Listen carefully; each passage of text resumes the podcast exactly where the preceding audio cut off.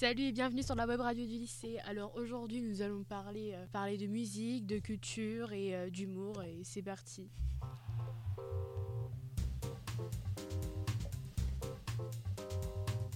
Après avoir sauvé New York en 2002, 2004, 2007, 2012, 2014 et 2017, Spider-Man revient tisser sa toile sur nos écrans aujourd'hui dans Spider-Man New Generation, un film de Peter Ramsey, Bob Percy Shetty et Rodney Rothman. Certaines critiques parlent d'ailleurs du meilleur film Spider-Man jamais réalisé, je vous le recommande donc très chaudement. Le hasard du calendrier fait également qu'il y a tout pile un mois s'éteignait le créateur de notre montant l'air préféré et d'autres héros célèbres, Stan Lee. Pour la première émission de notre web radio, j'aimerais rendre hommage à ce grand homme en vous expliquant comment il a changé l'histoire des comics et par conséquent de la pop culture. Aujourd'hui, parlons pop culture, parlons de Stan Lee. Pour beaucoup, Stan Lee c'est avant tout un vieux monsieur amusant qui fait de courtes apparitions dans les films de la franchise Marvel. Il est en effet créateur d'un bon nombre d'entre eux, d'un bon nombre de super-héros de la Maison des Idées. Les plus connus étant Iron Man, Hulk, Daredevil, les 4 Fantastiques et mon petit préféré, Spider-Man. Toutefois, si ces personnages créés il y a plus de 40 ans sont encore présents sur nos écrans, nos vêtements, nos trousses ou dans nos livres, c'est grâce à Stanley. Lorsque lui, Steve Dicto et Jack Kirby deviennent célèbres, les super-héros les plus connus sont Superman, Batman, Wonder Woman de la maison d'édition DC Comics. Cependant, ces héros à l'époque sont trop parfaits, trop héroïques, trop super. C'est là que Stan intervient avec une idée très très simple créer des super-héros qui ont des problèmes personnels et qui échouent. Pour Stanley, il faut se concentrer autant sur l'homme en collant que celui derrière le masque. Ceci peut vous paraître anodin, mais grâce à ce parti pris, les super-héros ont gagné en profondeur. Selon moi, le héros représentant le mieux cette idée, c'est Spider-Man. Effectivement, Peter Parker est réellement devenu Spider-Man lorsque son oncle est mort par sa faute. Il a appris qu'un grand pouvoir implique de grandes responsabilités. Mais ce que les gens aiment beaucoup chez Spider-Man, c'est avant tout son humanité, sa vulnérabilité. Peter Parker est un adolescent qui n'est pas populaire, qui a du mal à trouver l'amour, des amis, qui travaille pour un homme qui le déteste. Spider-Man divise également la population new-yorkaise, il est incompris. Avec un héros comme celui-ci, le lectorat a pu s'identifier à son héros et l'apprécier davantage. C'est après la création de l'homme araignée que les super-héros vont devenir plus intéressants moralement. Je peux donc vous donner un, deuxième exemple euh, d'un autre super-héros créé par Stanley, Iron Man. Beaucoup de gens l'ignorent, mais Tony Stark, dans les comics, est alcoolique. C'est un problème finalement très humain et très dérangeant pour un tel héros chef des Avengers. C'est l'exemple parfait du héros imparfait. Stanley a aussi fait une chose qui peut vous paraître normale de nos jours. Il a commencé, très doucement je précise, à intégrer dans ses histoires des enjeux de société. Euh, le meilleur exemple est pour moi les X-Men, une équipe d'individus dotés de capacités exceptionnelles qui ont justement été rejetés de la société à cause de ses dons, autrement dit à cause de leurs différences. Ici, notre scénariste moustachu préféré, à travers des histoires, va dénoncer le racisme. Dans une histoire de Spider-Man, je sais j'en parle beaucoup, notre héros va tout simplement empêcher un adolescent de se droguer. Ça peut encore vous paraître ridicule, mais l'équipe de Marvel a reçu un nombre considérable de lettres et de, remerciements pour avoir parlé d'un sujet comme celui-ci dans des histoires adressées à des enfants. Bref, voilà pourquoi Stanley a changé l'histoire des comics. Voilà pourquoi nous, aimons tant les super-héros. Peut-être que sans toi, Stan, les super-héros seraient restés lisses et inintéressants. Peut-être que sans toi, des garçons de 4 ans comme je l'étais n'auraient pas rêvé d'être Spider-Man et Peter Parker. Peut-être que sans toi, les super-héros seraient de l'histoire ancienne. Je te remercie pour tes caméos, tes citations et évidemment pour tes créations. Adieu, Stan.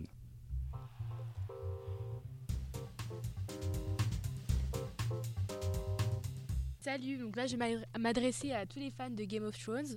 Comme vous le savez sûrement, bah, l'ultime saison bah, de notre série préférée est annoncée pour avril 2019. Et oui, il va falloir s'armer de patience. Et pour patienter, pourquoi pas évoquer euh, quelques théories. Passons à la première. Jon Snow ou Aegon Targaryen, c'est au choix, mais bon, on va opter pour Jon. Serait peut-être Azor le prince qui a été promis. D'autres pensent que ce serait Genry, le fils de Robert Baratheon, pour ceux qui l'auraient oublié. Ce qui veut donc dire que Daenerys ou même Arya pourrait être Nissa Nissa, celle qui pourrait donc être sacrifiée pour gagner la guerre contre l'armée des morts. Allez, encore une autre théorie. Donc euh, notre chère Cersei, qu'on aime tant, va mourir. Et oui, rappelez-vous, dans la saison 5, la sorcière Maggie la grenouille lui avait prédit qu'elle serait tuée par Valonqar, donc petit frère, peut-être Jamie, sachant qu'il est né une minute après Cersei, ou Tyrion, ou peut-être même Arya Stark, avec le visage de l'un d'entre eux.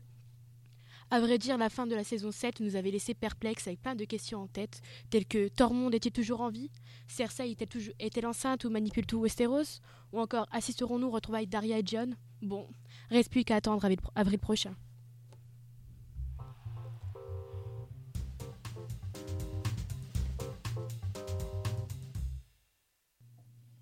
Nous entrons dans une période hivernale et déjà des mouvements se forment pour lutter contre les maladies. En ce moment, la France est soulevée par les terribles manifestations des mouchoirs jaunes. Ils s'opposent au parti des reniflements. Leur slogan, Atchoum, Atchoum, résonne d'une région à l'autre. La plupart de leurs revendications sont fondées sur la hausse des prix du paquet de mouchoirs, et des débats importants prennent de l'ampleur. Alors, pour ou contre les mouchoirs qui sentent la menthe? C'est la question du jour. René Kikoul, porte-parole des mouchoirs jaunes, nous prodigue ces quelques conseils. Tout d'abord, pour faire face au virus, ne prenez pas le bus, en effet, les transports en commun diffusent des microbes sans fin. Ensuite, une règle d'or, avoir toujours, toujours un mouchoir sur soi. Et oui, car sortir sans équivaut à sortir sans parapluie dans les Ardennes, une catastrophe. En effet, une épidémie de grippe s'est étalée sur tout le pays. Et même ici, à Chanzy, nous constatons les dégâts. Le rhume aussi a encore frappé. Qui ne connaît pas le malheur d'avoir un chat dans la gorge? Pour certains, c'est carrément un tigre. Pensez à vous laver les mains régulièrement, toutes les minutes environ, avec une solution alcoolique qui sent bon, car sinon, en plus d'être malade, vous n'aurez plus d'amis. Et enfin, n'oubliez pas de n'embrasser que les personnes que vous n'aimez pas et de tousser près des professeurs. Et si vous êtes professeur, bien entendu, de tousser près des élèves. Bonne journée à toutes et à tous.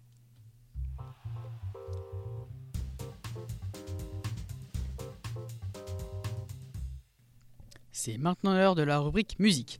Léo nous présente Muse, le groupe de rock britannique, auteur d'ailleurs avec le titre Survival de l'hymne des JO de Londres, à l'occasion de leur dernier album. Puis il continuera avec l'un de ses groupes préférés, Rage Against the Machine et sa continuité.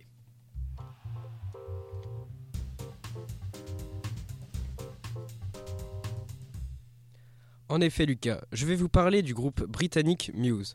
Formé en 1994 par Matthew Bellamy pour le chant et la guitare, Christopher Wolstenholme pour la basse et Dominic Howard pour la batterie, leur style est au départ un mélange de rock et de grunge influencé par The Smashing Pumpkins, Nirvana ou encore le guitariste Jeff Buckley. Puis, au fil de leurs huit albums, ils évolueront dans un style qui leur est propre, se rapprochant du rock alternatif. On écoute tout de suite deux extraits.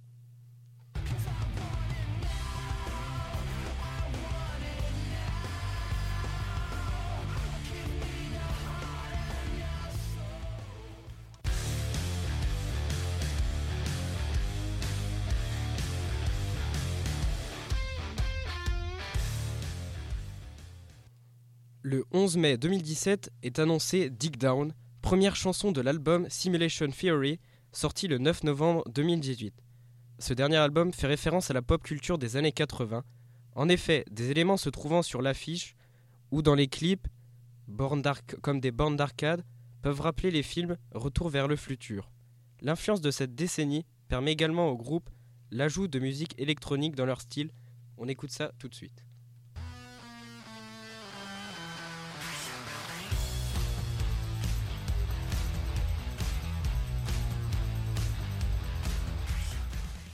Maintenant, je vais vous parler d'un de mes groupes préférés, plus leur continuité, Rage Against the Machine, formé en 1991.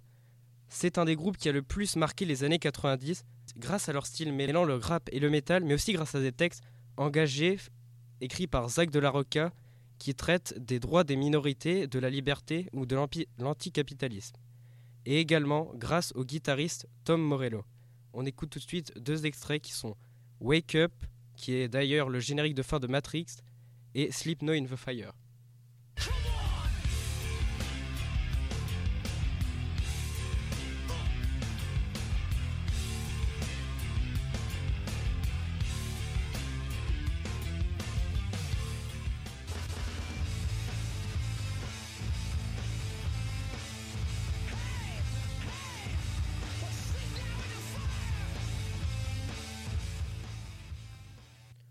En 2000, donc après 7 ans, Zach décide d'arrêter. Personne ne sait pourquoi. Alors, sur les conseils de leur producteur, les trois musiciens reforment le groupe Audioslave avec Chris Cornell, ancien chanteur de Soundgarden.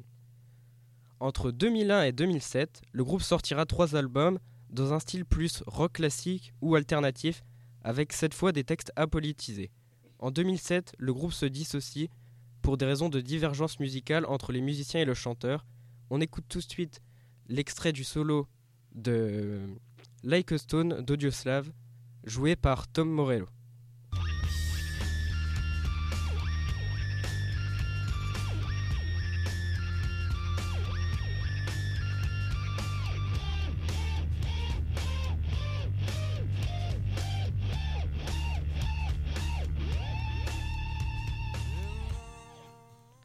Après une longue période d'inactivité, les trois musiciens décident en 2016, lors des élections présidentielles, avec les chanteurs de Public Enemy et de Cypress Hill, de reformer le groupe Prophet of Rage. C'est une sorte de retour aux sources avec le retour du rock et du metal rappé dans leur composition. Ils ont pour l'instant publié deux albums et seront en concert en France le 8 août 2019 à l'Olympia. Je vous quitte maintenant sur un extrait de Prophet of Rage et je laisse la place à Lucas.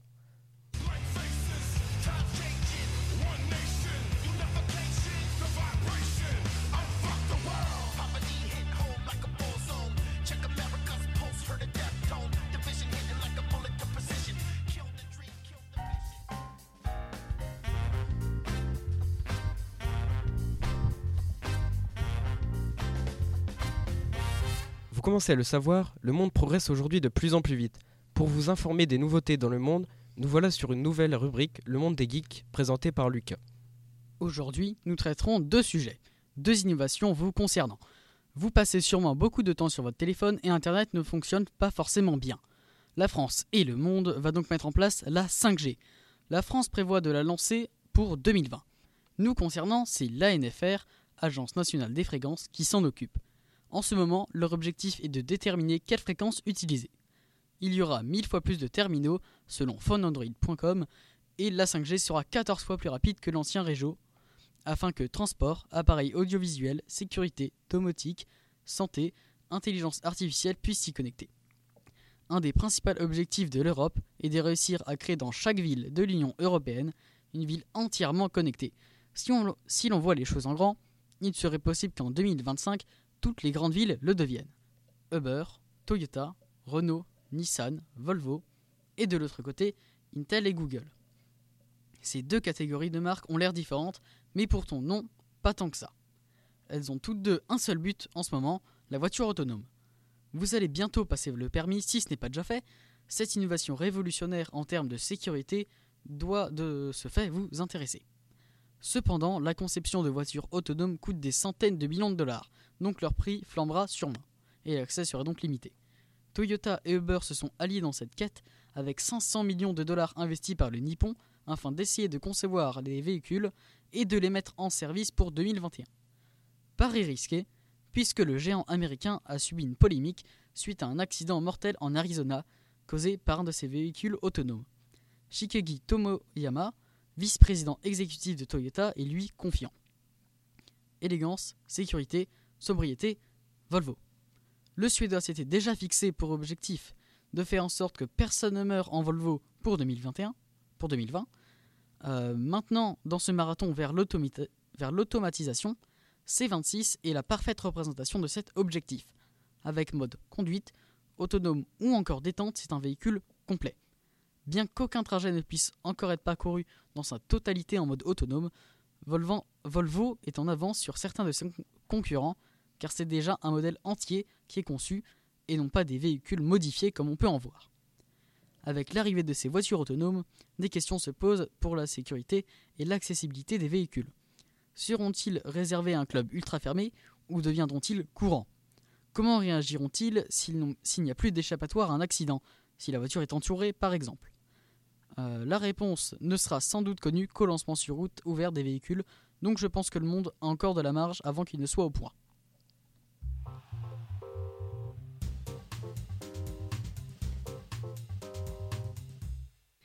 Bonjour à tous, voici la, la rubrique citation. Dans tous les podcasts, vous retrouverez donc cette rubrique remplie de phrases célèbres afin de vous motiver, de vous faire aimer et de vous faire réfléchir. Commençons par le début, la lecture. Fais de ta vie un rêve et d'un rêve une réalité, prononcé par Eh oui, ce sera à vous de voter dans une boîte dédicacée. Maintenant, procédons à l'analyse de celle-ci. Tout d'abord, la première partie. Fais de ta vie un rêve. Cela veut dire qu'il faut que tu fasses tout pour obtenir la vie que tu souhaites, que ce soit au niveau des études, des amis, de la famille ou même de ta vie amoureuse. N'abandonne jamais le projet vie de rêve parce que tu peux y arriver. Puis la deuxième partie. Et d'un rêve une réalité. Ce dont tu rêves réellement, jour et nuit, est sûrement quelque chose que tu veux vraiment obtenir. Alors fonce. Ne laisse pas ton rêve être un rêve. Non. Continue de te battre pour que tes rêves deviennent réalité, pour que tu puisses vivre la vie dont tu as tant espéré. N'oublie pas de remercier l'auteur de cette citation qui nous motive au quotidien. Et n'oublie pas non plus de voter à la vie scolaire. Bonne fin de journée à tous et à bientôt.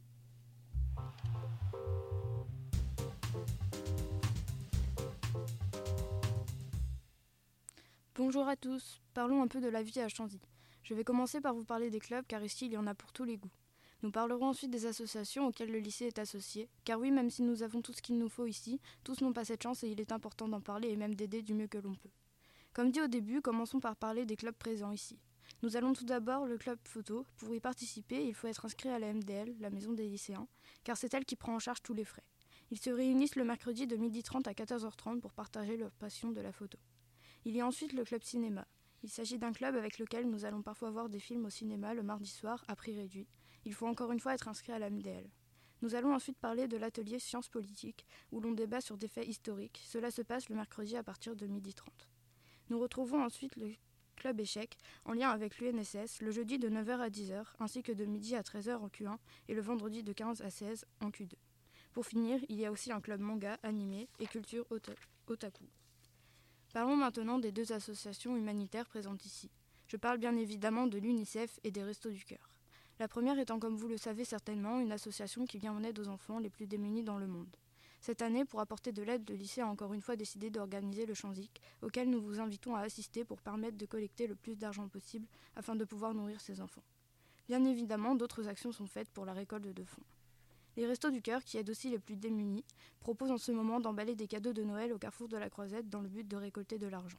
Nous espérons que ceci aura pu vous aider à découvrir beaucoup plus les clubs et euh, les différentes associations et que vous aurez envie d'y participer.